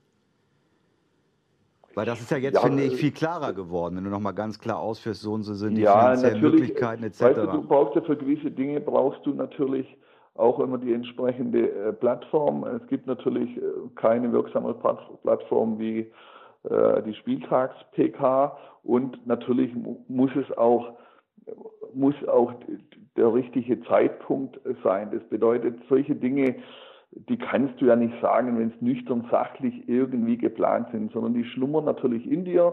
Du hast es vor, irgendwann auch mal damit rauszugehen. Und ich für mich habe gesagt, der Zeitpunkt wird kommen, du wirst spüren, wann du damit äh, raus musst. Und ich fand eben dieses 3-3, 3-0 hinten gegen Wien Wiesbaden, 3-3 aufgeholt. Äh, ähm, ich habe gespürt, das ist jetzt der richtige Zeitpunkt. Und nochmal, die Gespräche danach, die 48 Stunden nach dieser PK, haben mich bestätigt in diesem äh, Vorgang. Das alles, was danach passiert ist, haben mich in diesem Vorgang äh, bestätigt. Ähm, ich habe danach nicht gesagt am Sonntag, so ich höre hier auf, sondern ich habe gesagt, unter welchen Bedingungen oder wie ich sehe, was wir gemeinsam tun müssen, dass wir erfolgreich in Zukunft arbeiten müssen. Das war ja mein, mein Ansatz. Ja, aber äh, der Ansatz, der konnte offensichtlich nicht mitgegangen werden. Und nur das war meine Ambition zu sagen, sind an einem Punkt, haben wir noch eine gleiche Linie, haben wir keine gleiche Linie. Ja, um das ging es und wir hatten dann offensichtlich keine gleiche Linie. Und das hatte ich schon davor gespürt und habe das in dem Nachgang bestätigt bekommen. Und ich glaube nicht, dass, wenn die Fans auf die Barrikaden gehen, die sagen, das geht nicht und so weiter, dann weiß ich, ist es manchmal schwierig. Ja. Wenn aber, ihr habt es ja sicherlich auch verfolgt, 95 Prozent äh, der Fans trotz dieser PK oder vielleicht sogar auch gerade deswegen sagen, äh, das ist weiterhin der richtige für uns, wäre es für den Verein ein leichtes gewesen, zumindest mal bis zur Länderspielpause zu gehen, sich nochmal ein Spiel zu geben, zu sehen, wie geht denn der damit äh, um, was passiert denn danach, weil jetzt hat man ja auch ein Spiel, ich sage mal Anführungszeichen, mit einem Interimstrainer geopfert. Man hätte die Möglichkeit äh, gehabt, man hat aber auch die Möglichkeit gehabt zu sagen, nein, das ist nicht unser Weg, wir gehen einen anderen. Und diese Entscheidung wollte ich herbeiführen und die ist herbeigeführt worden und das ist auch gut so. Aber ähm, äh, Robin, äh, ich, ich, ich habe ganz großen Respekt und, und äh, Hochachtung vor, vor dieser äh, authentischen äh, Darstellung. Ähm, aber was du uns jetzt sagst, ist ein, weicht ein bisschen von dem ab, äh, oder zumindest von dem Eindruck, den ich aus deiner Pressekonferenz bekommen habe. Was ich jetzt feststelle, ist, dass du, dass du sagst, äh, naja, also so, so ein Weg ähm, äh, in Bochum kann doch eigentlich nur äh, über Nachwuchs gehen. Wir verlieren die besten Spieler. Äh, also müssen wir eine gewisse Ausrichtung haben, eine realistische Einschätzung, äh, eine, eine längerfristige Planung. In, der Pressekonfer in den Pressekonferenzen kam es so rüber, dass du dich selber äh, äh, aus meiner Sicht viel zu sehr in Frage gestellt hast in Angesicht angesichts dieser Gesamtsituation. Das kam nicht so ganz rüber. Äh, und das ist das, was ich, äh, ähm, ja, du wolltest es provozieren, okay, das ähm, äh, vielleicht, und du, hast es, du bist ja auch bestätigt worden. Aber ich erlebe solche, also erstmal erlebe ich so etwas ganz selten, dass ein Trainer das so, so noch nie, ehrlich gesagt. dass ein Trainer, ähm, äh, dass ein Trainer den Mut hat, auch sich selbst äh, in Frage zu stellen. Aber genauso, das gehört aber genauso viel Mut dazu eigentlich, auch mal den Finger in die Wunde zu legen und nicht alles mitzumachen. Das, was du jetzt sagst, hätte ich mir eigentlich auf der Pressekonferenz gewünscht, dass du sagst, ich werde immer meine Verantwortung nehmen. Ich schaue mir an, was, was kann ich besser machen, was, äh, keine Ahnung, in der, in, in der Trainingsarbeit, in der Aufstellung, in, bei den Wechseln, keine Ahnung. Äh, ähm, aber gleichzeitig sollten wir aber auch äh, ähm, uns darüber im Klaren sein, dass wir im Moment äh, etatmäßig nicht mit manchen Vereinen mithalten können. Dass wir jetzt auch schon wieder vier, fünf Spieler verloren haben und dass wir auch ein bisschen Geduld brauchen, um diese Talente, die wir bei der guten Nachwuchsarbeit, die wir hier auch haben, äh, reinbringen und äh, die wir entwickeln wollen. Dafür brauchen wir auch ein bisschen Geduld. Äh, das ist mir zu wenig, das ist mir zu wenig ja, rübergekommen, als wenn du jetzt dafür verantwortlich bist, dass Bochum in der Situation ist. Das ist doch eine völlig, äh, und, und seit Jahren beobachte ich das äh, in Bochum, dass sie natürlich denken, sie sind immer noch ein Erstligaklub.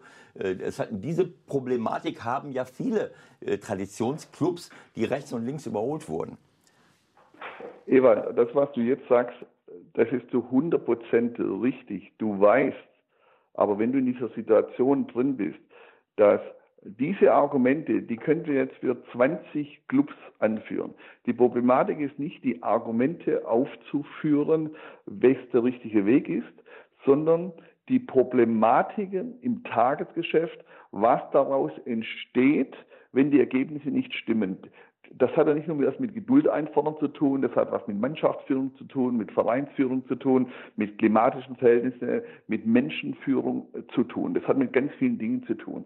Und was, da mag jeder anders gestrickt sein, aber ich werde nie versuchen, Einzelkonflikte, ob das mit einem Spieler, mit einem Gremiumsmitglied, äh, mit Personen, also diese Konflikte, die sich dann in der Arbeit, die in der Arbeit spürbar werden, die nach außen zu tragen. Also ich könnte dir jetzt auch konkrete Beispiele sagen, wie, äh, um das zu belegen, dazu müsste ich aber den Einzelfall konkret nennen, also mit dieser und dieser Person gibt es aufgrund der Ergebnisse die und die Schwierigkeiten und dazu äh, wird das und das die Lösung. Ja, also ich rede dann im Konjunktiv, ja, aber das gehört nicht an die Öffentlichkeit. Das andere, was du sagst, das haben wir schon hundertmal gemacht. Wir haben die Top 25 nach außen ausgegeben, um so ein bisschen Druck rauszunehmen. Das heißt, zu sagen, äh, Top 15 in Deutschland wollen wir landen. Das heißt, also erste Liga haben wir im Kopf, aber siebter Platz, zweite Liga geht auch noch. Aber das sind die Dinge, um die geht's ja eigentlich nicht, um die, die Einordnung, sondern um die Auswirkung in dieser Zeit. Was tun wir in dieser Zeit, wo der Kessel anfängt zu kochen. Was macht Freiburg in dieser Zeit, wo der Kessel anfängt zu kochen, wo du in Abstiegsgefahr gehst, äh, wo vielleicht unzufriedene Spieler versuchen jetzt ihre Chance zu wittern, wo andere im Verein, die seit 15 Jahren im Verein sind, dann wieder quer im Stall. Also diese üblichen Mechanismen, die kennst du ja aus jedem Verein Ewald wahrscheinlich zu Genüge. Ja. So, was machen wir in dieser Situation? Lassen wir da unten in den Katakomben das Trainerteam äh, äh, alleine oder erkennen wir das, weil wir erfahren sind im Business, wir hören schon die Strömungen und wir stellen es da raus und machen immer wieder klar, wir sind von oben bis unten eine Einheit und wir gehen unseren äh, Weg. Ja. Und das ist halt, wenn du die Erfahrung hast, die du hast, Ewald, die ich habe, dann hören wir halt vieles auch dazwischen und die Statements vom Trainer können wir zwar mantraartig immer wieder wiederholen, das machen auch viele Trainer. Das ändert aber nichts, dass das High-on-Fire-Geschäft eigentlich immer schlimmer wird. Also es bringt, wir Trainer, sobald wir in die Rechtfertigungsposition kommen, wir müssen unsere Arbeit rechtfertigen und auch noch die, den Vereinsweg rechtfertigen, bist du schon bergab. Der Verein braucht Leute in der Öffentlichkeit, die dem Trainer, dem Sportdirektor an die Seite stellen, die sagen auch im größten Sturm, das ist unser Weg, das ist unsere Überzeugung. Die Trainer, wir haben genügend Trainer, die das immer wieder rhetorisch gut machen. Es ändert nichts dran. Ein paar Wochen später sind sie weg. High on fire. Das ist momentan äh, die Mentalität, die wir in der Trainer- und inzwischen leider auch schon in der Sportdirektorenfrage haben. Wer soll sich denn an deine Seite stellen in einem Verein wie VfL Bochum, bei allem Respekt, ohne dass ich jetzt jeden Einzelnen kenne? Wer soll sich an deine Seite stellen und, äh, äh und mit Kompetenz, mit Fachwissen und mit Charakterstärke sagen, jawohl, das ist unser Mann und mit dem ziehen wir das durch? Das ist doch das Grundproblem. Das ist das Grundproblem und nicht nur in Bochum, sondern in vielen Vereinen. Äh, wobei das nicht immer nur ich habe das hier erlebt beim, äh, also nicht immer nur, man kann nicht immer nur sagen, wir brauchen Ex-Fußballer, die das machen. Äh, du brauchst charakterstarke Leute. Die Leute, die jetzt in Freiburg das immer gemacht haben, in all den Jahren, das sind auch keine weltbekannten Fußballer gewesen. Aber das sind charakterstarke Leute, die was im Kopf haben und die sagen, das ist unser, das Thema, was wir durchziehen. Und woanders schaut man, dass man, dass man äh, sich selber rettet. Ähm, ich habe das gar nicht verfolgt. Wenn du sagst, ich meine, ich habe auch den Frank Schmidt äh, ein paar Jahre immer wieder. Und Frank ist ein sehr guter äh, äh Bekannter und Freund von mir. Äh, aber das habe ich jetzt gar nicht so wahrgenommen. Das ist wirklich, ist es wirklich 20 Trainer? Das wäre desaströs. Es ist 20 Trainer, 20 Trainer jeweils. Inzwischen sind es glaube ich 22, weil ich dazugekommen bin und äh, Meier Erste und zweite Liga oder, oder nur zweite? Zweite. Nur zweite Liga. Wir sprechen von zweiter Liga. Äh, Ewald. 22, ich Trainer, recherchiere mal, äh, Februar 18 bis zum heutigen Tag 22 äh, Trainer. War das, war das von dir äh, ein bewusster Zock auch, der so und so ausgehen kann? Ja, das musst du natürlich in Kauf nehmen. Also, mein, dazu bin ich erfahren genug. Äh, wenn du die PK so hältst und zwischen Spielende und PK vergeht ja noch mal eine halbe Stunde. Wenn du die PK so hältst, dann musst du wissen, äh, das ist 50-50. Äh, das kann in dir dann die äh, Richtung gehen. Das ist doch gar kein Thema. Das ist, also das, das ehrt dich, Robin. Ich muss ganz ehrlich sagen, ich habe das aus der Entfernung. Ich habe jetzt auch viele Themen, mit denen ich mich beschäftige, wo ich unterwegs bin. Hatte in den letzten Wochen, letzte Woche auch ein paar andere Themen. Aber wenn ich das jetzt alles so Revue passieren lasse, dann ist das, ähm, also erstmal ehrt, ehrt dich das aus meiner Sicht ungemein, dass du nicht versucht hast, äh, in der Situation äh, ähm, ja, vom Club was einzufordern, so wie du es gerade gesagt hast, dass du dich selber in die, in die Kritik nimmst äh, und sagst, naja, was können wir machen und da müssen wir darüber nachdenken, was kann ich machen.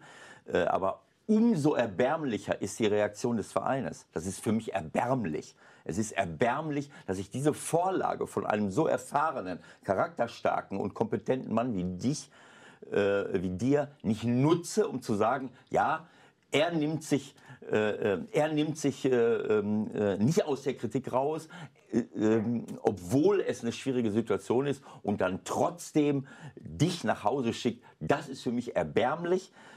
Und ähm, ich muss ganz ehrlich sagen, wenn ich das jetzt so wahrnehme, dann ist das ein weiterer Tiefschlag für, für die Art und Weise, wie wir als Trainer hier in, in, in, in Deutschland behandelt werden.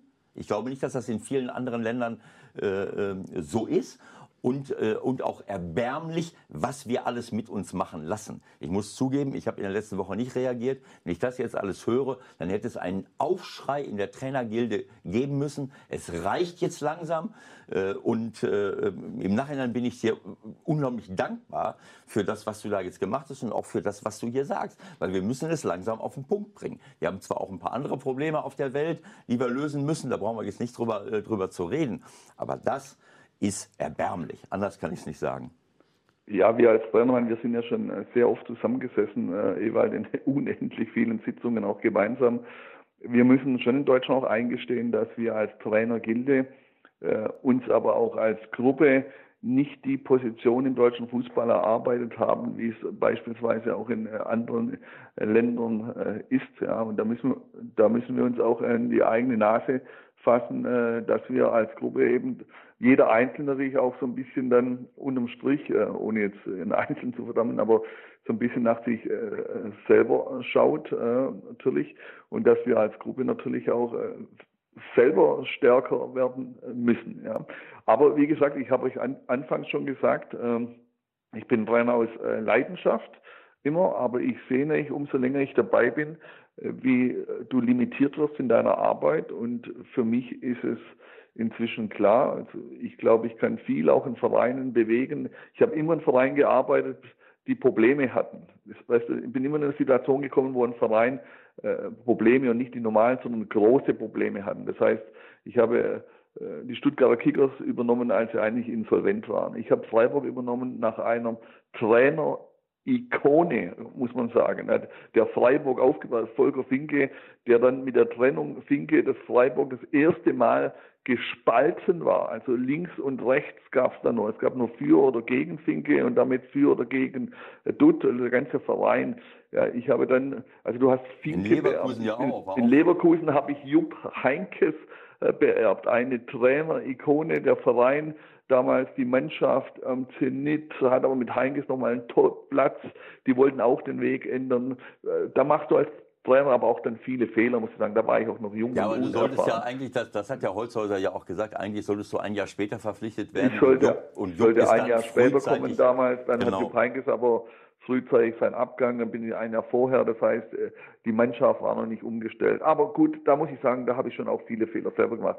Dann Bremen nach Thomas äh, Schaf, äh, das war eine Zeit und dann war das nach, in Bremen nicht nur so, die haben ja auch mit Thomas, und das ist wirklich auch einer meiner Vorbilder, die zwei Jahre davor mit Klassenerhalt gespielt. Die Mannschaft wurde aber auf wirtschaftlichen Gründen quasi immer schlechter jedes Jahr. Also als ich dann kam, hat man dann nochmal äh, De Bruyne und Sokrates verkauft und trotzdem waren wir auf dem gesicherten Mittelfeld. Also wir hatten eine beste Platzierung der letzten äh, drei Jahre und dann reicht es dann auch irgendwann nicht. Aber das ist alles in Ordnung für mich. Vereine, ich bin kein Profi gewesen, die von ganz unten kommen, Vereine in schwierigen Situationen mit schwierigen wirtschaftlichen Mitteln zu übernehmen, das ist alles in Ordnung. Aber der nächste Schritt, gemacht. entschuldige, kannst sofort, weil ja. der nächste Schritt, logische Schritt wäre, dass du noch ein, zwei Jahre wartest und dass du dann den Jürgen Klopp beerbst. Also für mich wäre das... Aber dann müssen die vorher Mané und Salah verkauft haben und Firmino. das wird sicherlich kein logischer Schritt, weil ich glaube, wir kennen alle Jürgen. Äh, manche Trainer haben natürlich eine Begabung in, in allen Richtungen, egal ob das jetzt äh, die Fachkompetenz hat, natürlich viele Trainer, die fachlich äh, top sind, aber natürlich, auch diese Aura hast, äh, diesen Typen verkörperst, diese Außendarstellung hast. Äh, also ja, da ist er. Ich glaube, sowas gibt es kein zweites Mal. Ja, aber darum geht es ja nicht. Du hast es ja gerade selber gesagt. Äh, ähm, es ist oft auch dieser, dieser Moment, das ist äh, halt, halt so. Der, der Kloppo hat immer im richtigen Moment den richtigen Club übernommen. Äh, ähm, so, und du bist jetzt immer in Situationen gewesen, wo, äh, wo irgendeine Ikone abtritt, viele Spieler weg sind und etwas völlig Neues entstehen muss. Also ich meine, das, das war ja bei Kloppo nicht der Fall. Wir brauchen nicht über, über, über Jürgen zu reden. Jürgen hat eine unglaubliche Begabung, ist ein, ist ein äh, äh, unglaublich empathischer äh, Mann und kann, glaube ich, nicht nur Spieler besser machen, sondern auch gute, gute Teams zusammenstellen. All diese Dinge spielen eine Rolle. Aber es spielt auch eine Rolle, ich glaube, dass, dass ob, ob du jetzt immer alles richtig gemacht hast oder ich auch in meiner Karriere zum richtigen Zeitpunkt, zum richtigen Club zu gehen, das ist ja auch immer so eine so karrieretechnisch äh, ähm, äh, ein Problem. Äh, und dann hat man oft auch ähm, mit, ähm, mit solchen Problemen zu kämpfen. Deswegen habe ich das, ich, ich, wollte dich jetzt nicht mit Jürgen vergleichen, aber du musst dein Licht, dein, äh, ich wollte das nur sagen, weil, weil das in diese Ja, Reihe ich passt. glaube, weißt du, weil jeder Trainer hat so sein, seine Aufgabe und sein Profil äh, das in dieser Fußballwelt dann auch seine Berechtigung hatte. Es gibt, sagen wir vielleicht, äh, den Entertainer, es gibt den ruhigen Sachlichen, es gibt einer, der eben zu Titeln führt und diese Vereine doch bekommt und es gibt äh, Trainer eben, die Vereine in schwierigen Situationen übernehmen und sie stabilisieren. Und das war bei mir oft der Fall, wenn du Jürgen Klopp beispielsweise siehst, der ist ja über allem erhaben, aber Jürgen Klopp ist mit Mainz auch aus der ersten in die zweite Liga abgestiegen und ist nicht aufgestiegen. Aufgestiegen ist Jörn Andersen, also er hat es nicht geschafft, sondern Jörn Andersen hat es nachher geschafft. Ja. Das heißt, ähm, es, äh, du hast schon recht, du musst dann auch die richtige Mannschaft haben, aber nicht jeder der Liverpool oder Dortmund bekommt, ist in der Lage, das so zu handeln, wie es Jürgen gehandelt hat. Also da gehört noch schon viel mehr dazu, als nur Fachkompetenz zu haben, sondern in diesen großen Vereinen musst du in der Lage sein, einen Verein auch als Trainer zu moderieren, mit den Ex-Spielern umzugehen, das Umfeld zu moderieren. Und das kann Jürgen natürlich auf eine Art und Weise, wie es, glaube ich, kaum ein anderer kann. Ich bin ehrlich gesagt ein bisschen, oder ich freue mich natürlich drüber, dass wir doch in, in, in positiver Atmosphäre uns hier unterhalten, weil diese Pressekonferenz, die schien ja nun auch äh, emotional einiges äh, mit dir gemacht zu haben. Wie, wie sind dann die Tage so danach? Also ich meine, Ewald hat auch so ein paar Entlassungen als Trainer erlebt. Äh, geht man da richtig in ein Loch rein oder, oder ist man sehr schnell rational wieder äh, fokussiert auf das, was man machen will? Wie war das jetzt bei dir in der Zeit? Ja, ich bin im Fußball schon immer eine sehr gespaltene Persönlichkeit äh, gewesen. Ich kann so zwischen Ratio und Emotionalität äh, sind bei mir manchmal Sekundenbruchteile. Das heißt, sobald ich in dem Thema drin bin, auch jetzt noch, Bochum habe ich mich sehr wohl gefühlt, klasse Verein, äh, da, da bist du schon emotional, emotional, weil da geht es nicht nur um die äh, Sache. Aber ich weiß auch schon, vor hat es mal im Halbsatz Ewald gesagt, es gibt auch noch andere Dinge im Leben wie Fußball.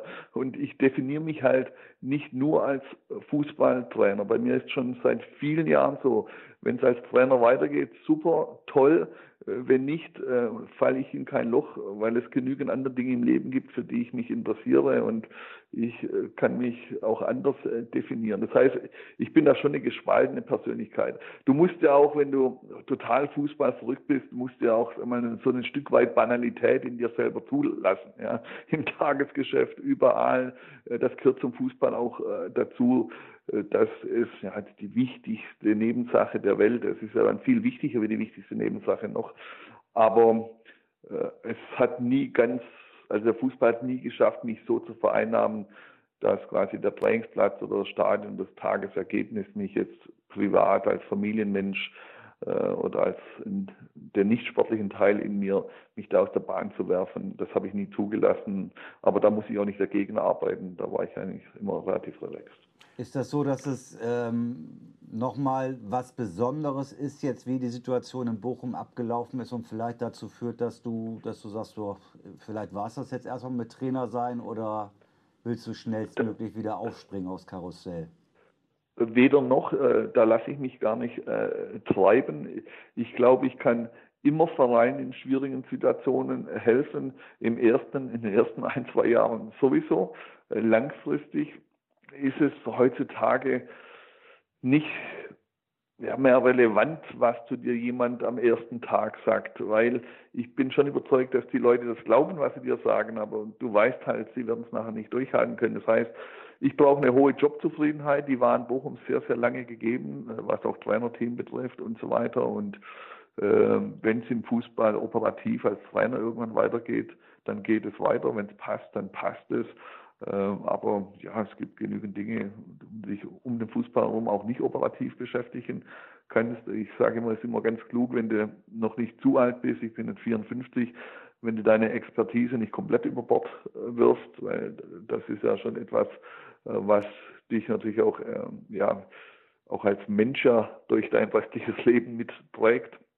Äh, aber es ist nicht so, dass du jetzt hier jeden Tag 100 Bewerbungsgespräche rausschickst und schon gar nicht eine Woche nachdem, äh, nachdem äh, du entlassen wurdest. Das erste Angebot habe ich im Übrigen schon abgelehnt. Aus China für 15 Millionen im Jahr? Nein, es war nicht ganz so weit, aber äh, eine, eine ne Drittelstrecke da drin äh, habe ich schon über, hätte ich auch überwinden müssen. Ja. Ich mache dir, mach dir sofort ein Angebot, äh, äh, Robin, fürs nächste, ja. für die nächsten Monate, für das nächste halbe Jahr. Kannst du mich dabei unterstützen, äh, Bäume zu pflanzen weltweit? Plant for the Planet. Äh, das schau doch mal an, ja. Das ist schon mal was, äh, was Besonderes. Also Bäume pflanzen fürs Klima. Es gibt eine App von dieser wunderbaren Organisation, bei der man quasi für einen Euro oder für ganz wenig Geld überall auf der Welt irgendwo bei Projekten einen Baum pflanzen kann. Du hast das eben gut gesagt, dieses ähm, äh, ähm, ja, diese Banalität. Ich meine, ähm, ich bin jetzt äh, zehn Jahre älter oder sogar noch elf Jahre älter als du. Äh, aber ähm, dieses, dieses Problem, wir haben gerade dieses Problem weltweit, äh, wie kriegen wir den Klimawandel in den Griff? Und äh, ich muss zu meiner Schande gestehen, diese, diese, dieses, ähm, diese, dieses Projekt von Felix Finkbeiner, äh, was äh, Trillion Tree Campaign, was die Vereinten Nationen unterstützen, das habe ich gar nicht gekannt. Ja. Ich, ich habe immer gewusst, wir müssen Bäume pflanzen, aber ich habe es nicht gekannt. Warum? Weil man im Tunnel ist selbst als äh, in dem als technischer Direktor jetzt, wo ich nicht im operativen Geschäft war, sondern mich auch mit sozialen Projekten beschäftigt habe, muss ich, mich, muss ich mir die Frage stellen, wie bescheuert bist du eigentlich? Aber vor diesem Problem stehen eigentlich alle.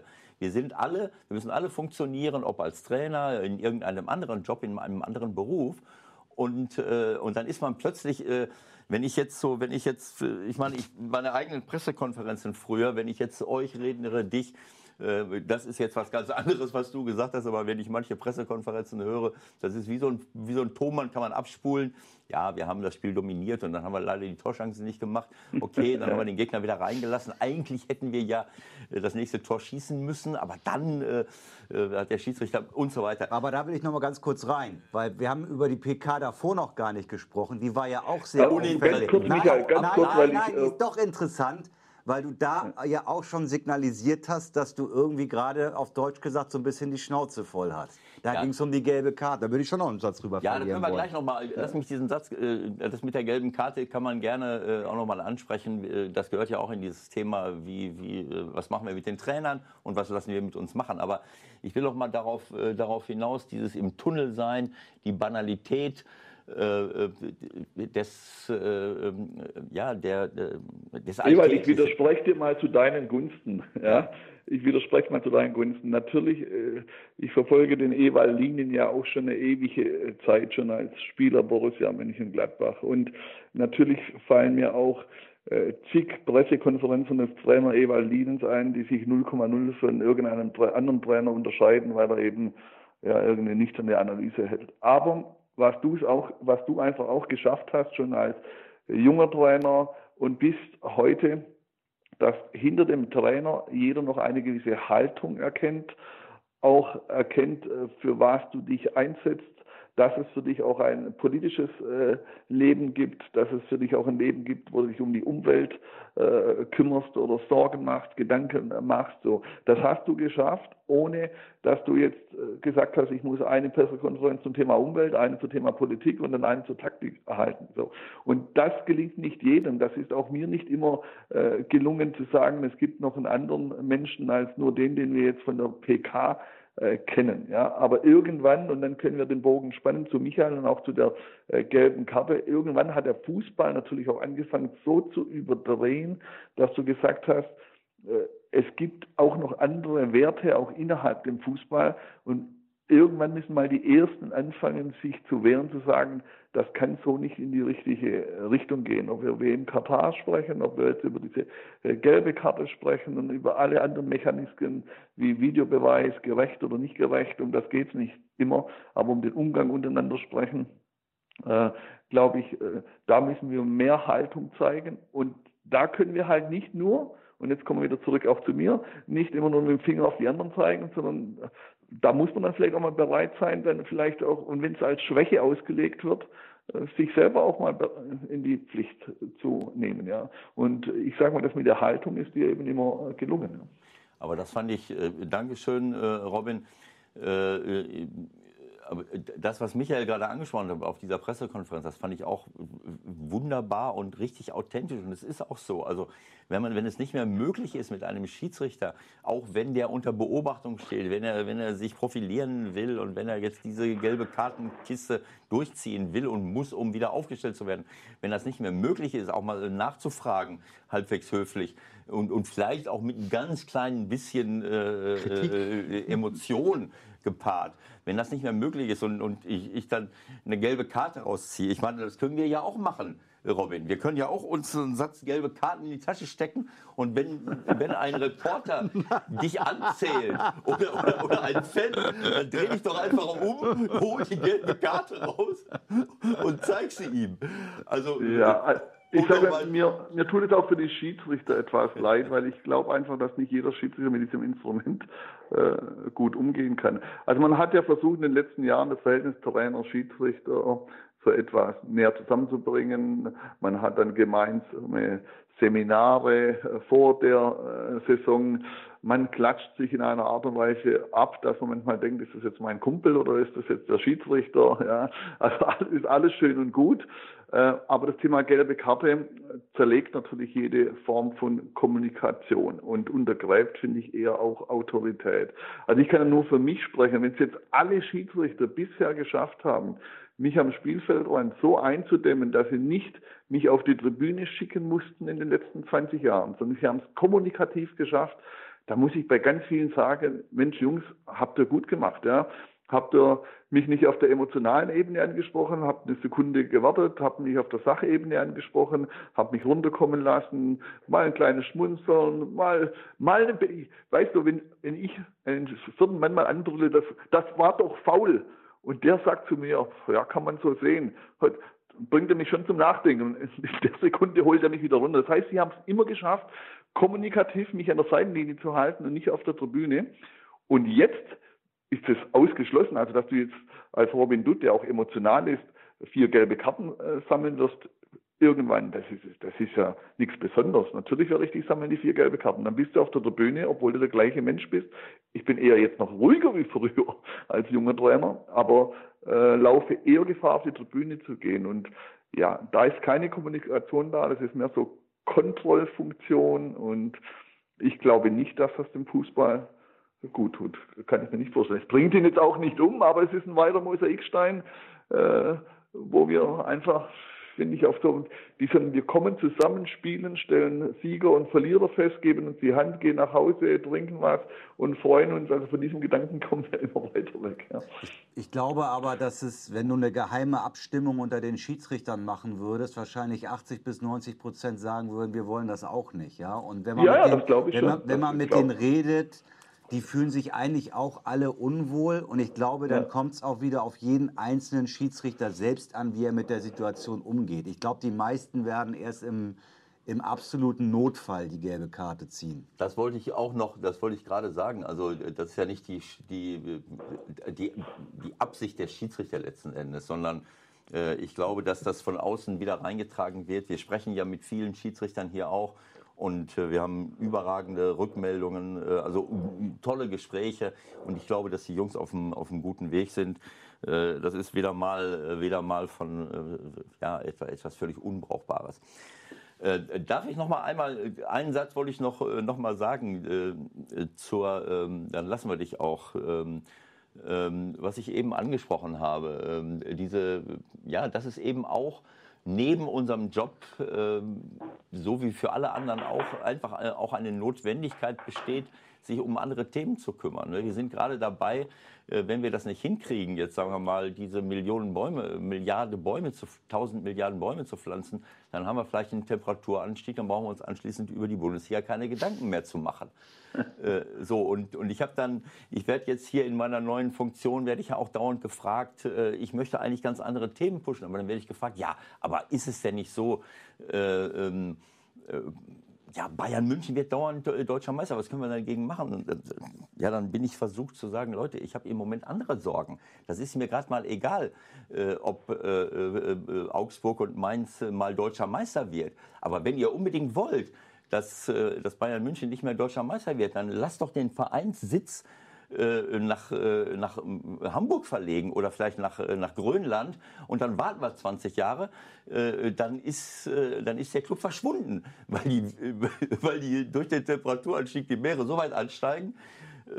Vielleicht muss man, muss man in so eine Richtung mal argumentieren, damit, damit auch einige aufwachen. Wir können uns nicht nur im Tunnel bewegen. Wir haben auch bei uns, bei St. Pauli, ähm, das ist ja auch bekannt, wenn man sich das anschaut, äh, dass wir eben auch versuchen, unsere Werte zu, ähm, äh, ja, nach draußen zu tragen. Zum Beispiel diesen Gedanken der Nachhaltigkeit. Auch, ich kann nicht immer nur ein Schild hochhalten und sagen, ich bin für Nachhaltigkeit. Ich muss es da machen, wo ich lebe. Und das ist hier bei uns im Verein. Auch da ist vieles noch im Argen, wo wir etwas verbessern müssen. Ob das im Merchandising ist, ob das äh, der ökologische Fußabdruck ist, wie man so schön sagt, bei Spielen. Nachhaltigkeit im Verein gehört äh, zur sozialen Verantwortung eines Unternehmens äh, im Fußball, so wie bei jedem anderen Unternehmen auch.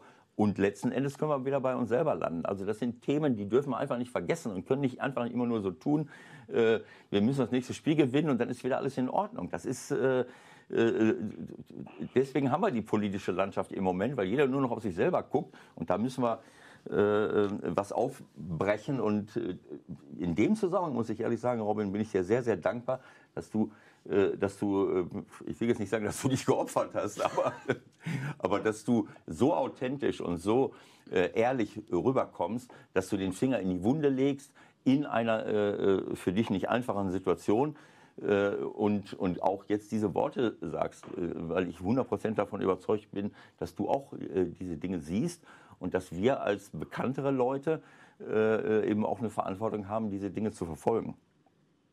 Hundertprozentig, hundertprozentig. Du hast ja immer zwei Möglichkeiten zum Thema Nachhaltigkeit und Umwelt. Im Übrigen, auch da ist es vielleicht kein Zufall, dass da auch der SC Freiburg, glaube ich, einer der Vorreiter war im deutschen äh, Fußball. Also ähm, das macht doch, ich glaube, das ist auch ein Erfolgsweg von einem Verein, wenn er eben nicht nur äh, im Tunnel Fußball ist, sondern eben von der Wertevorstellung breit aufgestellt ist.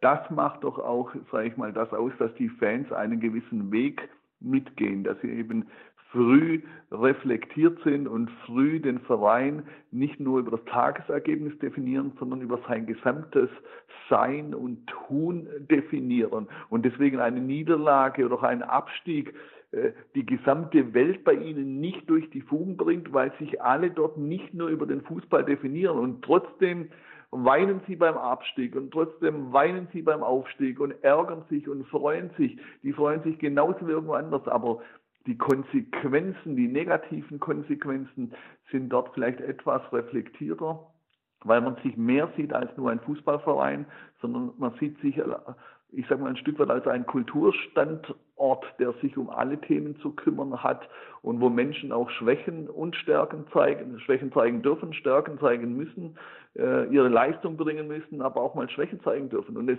liegt immer am Gegenüber, ob jemand, eine Schwäche zeigt, ob ihm das als Stärke oder tatsächlich als Schwäche ausgelegt wird. Das liegt an einem Gegenüber. Ja? Und dort, wo halt die Menschen dann zusammenpassen, zu sagen, ja, wir wollen authentische Menschen haben, bei uns muss, muss jemand nicht perfekt funktionieren. Der darf auch mal äh, vielleicht mal niedergeschlagen sein. Bei uns äh, darf auch mal die Führungsperson mal eine Schwäche zeigen. Christian Streich ist ein ganz hervorragender Trainer, aber sicher wird es auch Ansatzpunkte geben. In anderen Vereinen wird es Ansatzpunkte zu geben, zu überlegen, kann das richtig sein.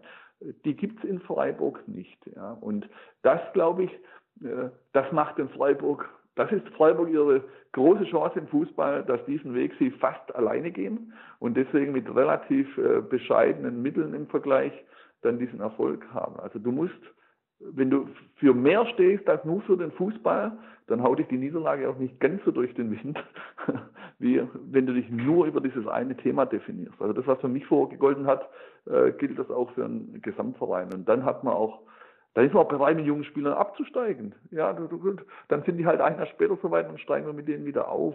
So, ähm, äh, das geht, natürlich geht, das wissen wir, das geht nicht bei Bayern München und nicht bei Dortmund, aber von den 36 Vereinen, ich sag mal, da geht es fast bei jedem zweiten Verein, könnte da zumindest mal einen anderen Weg ausprobieren sonst bekommt er halt das, was er immer bekommen hat. Und das ist bei vielen Vereinen nicht das, was sie seit Jahren sich wünschen, sondern seit Jahren stürzen sie von einer Krise, Auferstehung in die nächste Krise. Aber das ist, was du jetzt über die Vereine sagst, dass, ja. äh, also ich kann das nur 100% unterstreichen. Äh, wir wollen alle erfolgreich sein, aber es wird immer einer Meister sein, es, wird immer, es werden immer welche absteigen. Äh, und trotzdem werden tausend Trainer entlassen, obwohl es überhaupt nichts bringt. Aber gut. Äh, ich habe eine gute Nachricht für dich, Ewald. Ewald, äh, wenn wir dich 18 Mal klonen und du übernimmst 18 Bundesliga-Vereine, dann wirst du als Trainer ein deutscher Meister. Das kann ich dir versprechen. Verstehst du, egal was du auf dem Trainingsplatz tust. Aber nur dann. Aber nur dann. Aber das, was du, aber, Robin, das, was du gerade über Vereine gesagt hast, nämlich, ja. dass, man, dass man eben auch für mehr stehen muss als nur für den sportlichen Erfolg, sondern auch für bestimmte ja. Werte. Das ist ja so. Der Verein, so wie eine Firma auch, ähm, äh, muss für mehr stehen, so wie du es jetzt von Freiburg angesprochen hast und wie ich es auch für uns beim FC St. Pauli reklamiere. Das ist wirklich so, auch wenn wir es jetzt nicht geschafft haben, in der ersten Liga uns zu etablieren. Aber äh, man muss als Verein, als Unternehmen, als Organisation auch für mehr stehen als für wirtschaftlichen Erfolg. Das ist der Weg. Äh, auch für unseren Planeten, für uns alle. Aber das gilt genauso für jeden Einzelnen. Denn wenn, wenn jeder Einzelne aufhört, sich über, äh, über Konsum, über irgendeine kurzfristige Leistung zu definieren und mehr über Persönlichkeitsentwicklung, über Charakterstärke, über das, was mir niemand wegnehmen kann, weil ich das, ich kann Sprachen lernen, ich kann äh, charaktervoll sein, ich kann der sein, der ich sein möchte. Äh, und das kann mir keiner wegnehmen. Wenn ich aufhöre, mich über solche Äußerlichkeiten zu definieren, dann haben wir, äh, sind wir, glaube ich, auf dem richtigen Weg. Äh, und äh, dann werden wir auch Vereine, Organisationen, Firmen haben, die sich auch anders definieren. Denn es geht bei jedem Einzelnen immer los. Und du hast damit angefangen. Du hast äh, dich selber in Frage gestellt. Wir müssen uns eigentlich alle in Frage stellen. vor allen Dingen müssen wir unsere Art des Wirtschaftens und unsere Art äh, ähm, der Zivilisierung, wie wir das hier ähm, im Westen seit, seit 100, 200 Jahren betreiben, in Frage stellen. Sonst, sonst klappt es nicht. Also hat mir sehr, sehr viel. Mir, mir, steht, mir steht eigentlich kein Schlusswort zu, weil das eure Sendung ist, aber ich fand das ein gutes Schlusswort. also ich, damit hast du dich als Chef geoutet. Genau. Sehr gut, Robin. Ich würde ich würd es gern noch, gern noch kurz abrunden und sagen, äh, es ist ehrlich gesagt völlig anders gelaufen, als ich mir das vorgestellt habe. Und ich würde mich freuen, wenn wir vielleicht in absehbarer Zeit nochmal uns äh, zusammen telefonieren und dann mal über Fußball auch noch ein bisschen reden. Aber es war wirklich sehr, sehr gut, sehr, sehr informativ und äh, ich finde es klasse, dass du uns äh, in so kurzer Zeit ja, nach diesem Schlüsselerlebnis zur Verfügung gestanden hast heute. Danke dafür und eine schöne Zeit erstmal. Sehr gerne. Dankeschön, Robin. So, das war der 16er für heute. Ich denke, ein sehr interessantes und bemerkenswertes Gespräch mit äh, Robin Dutt, der uns nochmal erklärt hat, warum das eigentlich so alles gelaufen ist. Das habe ich so in der Form eigentlich nicht erwartet. Ja, es war für mich auch beeindruckend. Ähm, äh, Robin ist äh, sehr reflektiert, äh, gleichzeitig sehr authentisch und ähm, nimmt, sich nicht, äh, nimmt sich nicht raus äh, aus der Kritik. Umso kritikwürdiger ist die Reaktion eines Vereins, der die Chance nicht ergreift, mit so einem kompetenten Mann äh, weiterzugehen äh, und, äh, und dann diesen Automatismus der Entlassung wählt. Für mich nicht nachzuvollziehen, aber ich muss auch nicht alles verstehen. So sieht's aus. Länderspielpause. Wir sind trotzdem am Start in der nächsten Woche. Freuen uns, äh, wenn ihr uns weiterempfehlt. Bei YouTube sind wir jetzt auch unterwegs. Könnt ihr mal reingucken. Da wird das ein oder andere aufbereitet. Und äh, ansonsten die üblichen Kanäle bitte weiterempfehlen. Gerne Leute zum äh, Abonnieren animieren. Das alles hilft uns weiter, ein bisschen weiterzukommen. Und jetzt wünschen wir euch erstmal eine schöne Woche. Bis zum nächsten Mal. Tschüss, tschüss. Tschüss zusammen, viel Spaß.